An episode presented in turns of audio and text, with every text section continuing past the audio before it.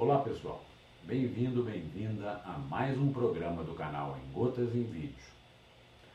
Hoje vamos falar sobre pessoas, mais especificamente sobre suas necessidades.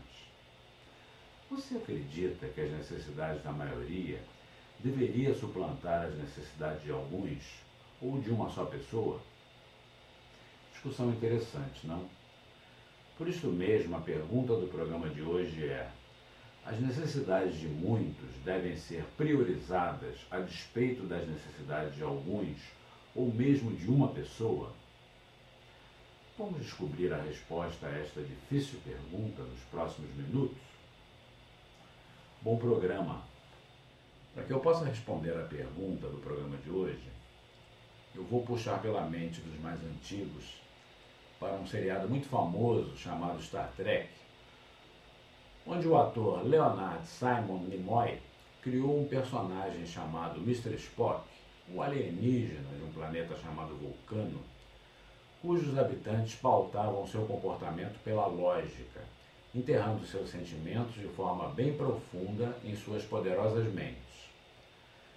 Na série, este foi o primeiro povo extraterrestre a fazer contato com o nosso lindo, mas ainda conturbado balão azul.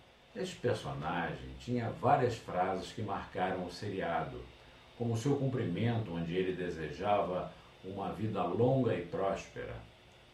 Além de sua filosofia para o trabalho em equipe, que dizia: as necessidades de muitos superam as necessidades de poucos ou de um só. No seu texto original, Logic clearly dictates that the needs of the many outweigh the needs of the few one. A frase era sempre contradita por seu superior, o capitão James Tiberius Kirk, personagem do ator William Alan Shatner, e protagonista do seriado original. Será que o princípio era contestado porque o capitão era um humano e descendia dos terráqueos de hoje, que praticam e acreditam que a vontade e as necessidades de uns poucos devem calar as necessidades e os sonhos de muitos? David McClelland, psicólogo americano, em 1961, desenvolveu uma teoria que busca explicar a motivação dos indivíduos em seu trabalho a partir da satisfação de suas necessidades. Essas necessidades correspondem aos níveis mais altos da pirâmide de Maslow e aos fatores motivacionais de Herzberg. Segundo o autor, três tipos de necessidades merecem atenção: as necessidades de realização, as necessidades de poder e as necessidades de associação. Estas necessidades são desenvolvidas pelo indivíduo a partir da sua experiência de vida e de suas interações com outros indivíduos e com o ambiente. A necessidade de realização, por exemplo, é o desejo da pessoa de atingir objetivos que lhe desafiem, em busca de fazer sempre melhor e mais eficientemente, em perseguir a excelência e o sucesso, em obter reconhecimento por suas conquistas. McLelland define a necessidade de associação como o desejo que o indivíduo tem de estabelecer, manter ou restabelecer relações afetivas positivas com outros indivíduos. Esta necessidade está intimamente ligada ao desejo de se sentir querido ou aceito.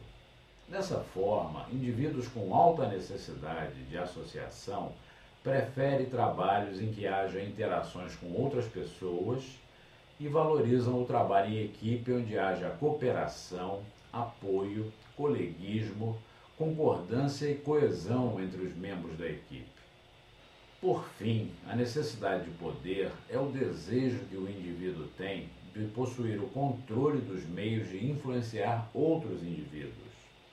De acordo com o autor, pessoas que possuem uma alta necessidade de poder tentam se destacar ou causar impacto de alguma forma diante de outros em detrimento de trabalhar com algo em que possam ter bom desempenho. Considerando que os indivíduos possuem diferentes níveis de atração para cada uma das necessidades descritas por McClelland, cabe aos líderes das organizações e dos grupos de trabalho promover o alinhamento dos interesses individuais de cada colaborador aos do grupo de trabalho e aos da organização. Uma boa sugestão de ferramenta para que este alinhamento seja alcançado são as cinco regras básicas da liderança exemplar propostas por James Couzes e Barry Posner em seu livro O Desafio da Liderança, de 1997. Primeira regra: desafiar o estabelecido buscando novas oportunidades, experimentando e arriscando.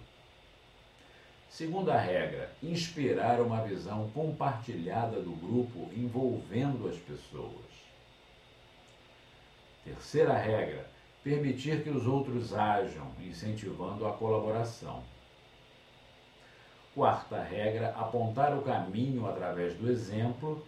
E, finalmente, a quinta regra: encorajar o coração de cada membro da equipe, reconhecendo as contribuições de cada indivíduo e celebrando as realizações. Desta forma, um alinhamento entre as necessidades do indivíduo, the one, do seu grupo de trabalho, the few, e da organização, the many, poderá ser alcançado, justificando assim o contraponto que colocava um humano do futuro, o Capitão Kirk, a famosa frase do Sr. Spock: as necessidades de muitos não podem superar as necessidades de poucos.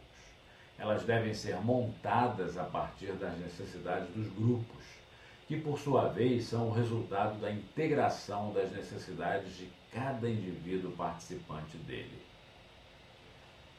Pense nisto.